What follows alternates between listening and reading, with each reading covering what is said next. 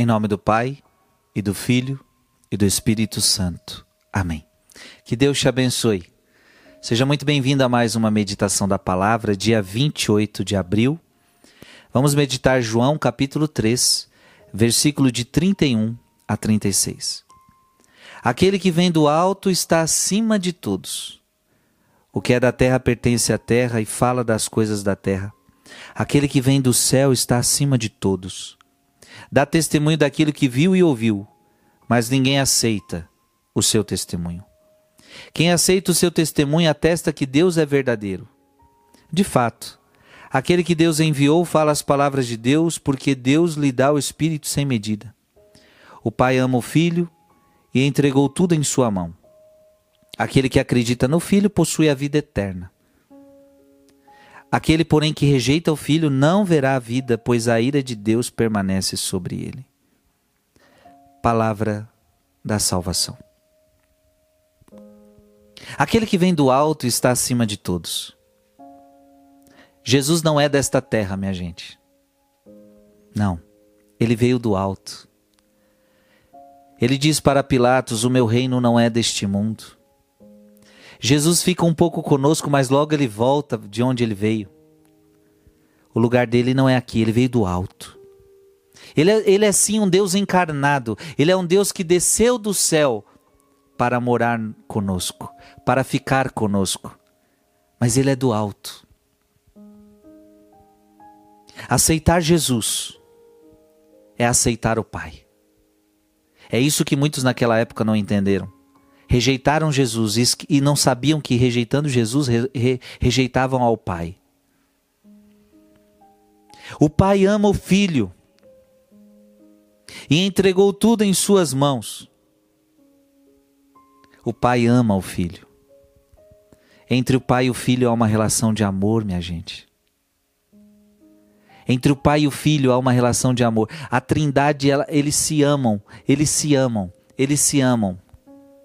É por isso que o desejo de Jesus sempre foi esse: amai-vos uns aos outros, porque o relacionamento que ele tem com o seu Pai, que ele tem na Trindade, ele quer que nós tenhamos uns com os outros. E o relacionamento da Trindade é um relacionamento de amor. O Pai ama o Filho, o Filho ama o Pai, o Espírito Santo é este amor. Tudo foi entregue nas mãos de Jesus. Tudo. O Pai entregou tudo nas mãos de Jesus.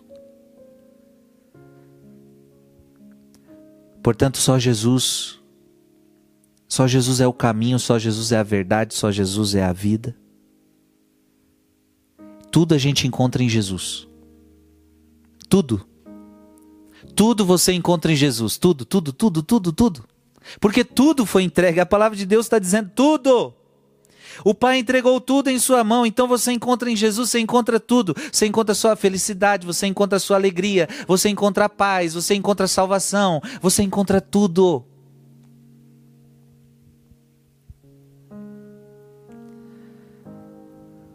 Em Jesus você encontra tudo.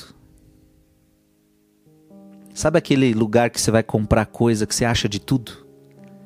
Você vai num lugar que você acha tudo, tem tudo para sua casa, tem tudo de construção, tem tudo que você precisa, mas mesmo assim sempre vai faltar alguma coisa. Sempre você vai perguntar: "Mas tem isso?" Não, isso não tem. Em Jesus você encontra tudo. Tudo que é de bom você encontra. Não lhe falta nada. Agora preste atenção. Aquele que acredita no Filho possui a vida eterna.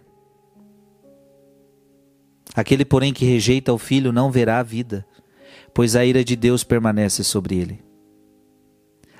Acreditar em Jesus gera vida. Não acreditar em Jesus gera condenação.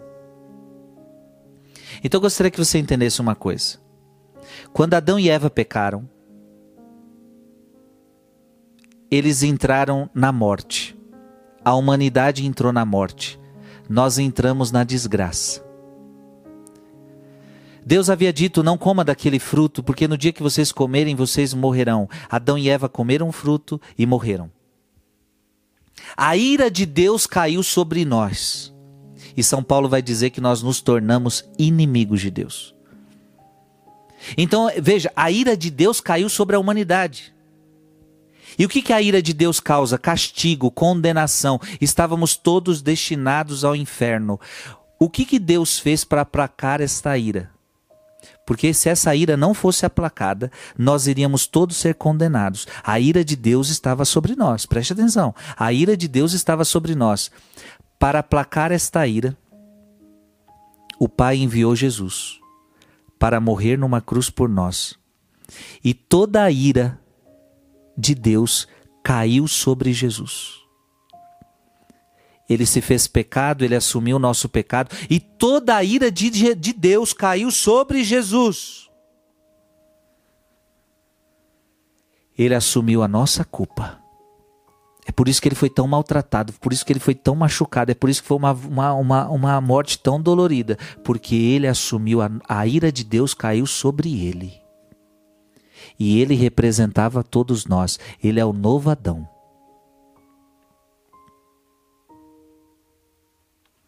Então, para aquele que. Preste atenção agora.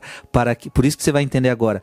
Aquele que acredita no Filho possui a vida eterna. Ou seja, se você acreditar em Jesus, você vai ter a vida eterna, porque a ira de Deus não está mais sobre você, a ira de Deus caiu sobre ele.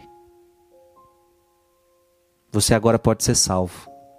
Crer em Jesus, eu sempre gosto de dizer, crer em Jesus é ajustar a sua vida segundo o Evangelho e segundo os mandamentos. Não adianta dizer que crê em Jesus, mas não obedece à Bíblia e não obedece os mandamentos.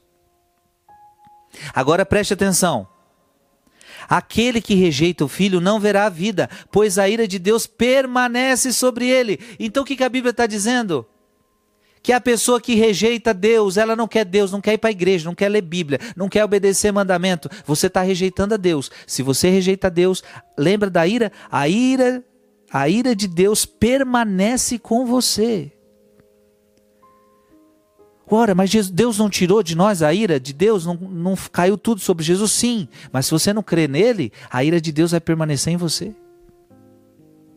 E o que, que significa isso? Significa que você vai receber castigo significa que você vai receber o inferno, significa que você vai ser condenado. Se você, eu, eu não tenho medo de dizer, porque o Evangelho está dizendo: se você rejeitar Jesus, se você renunciar à palavra de Deus, se você renunciar aos mandamentos, se você renunciar a Jesus, você vai se perder, você vai receber o inferno, você vai ser condenado.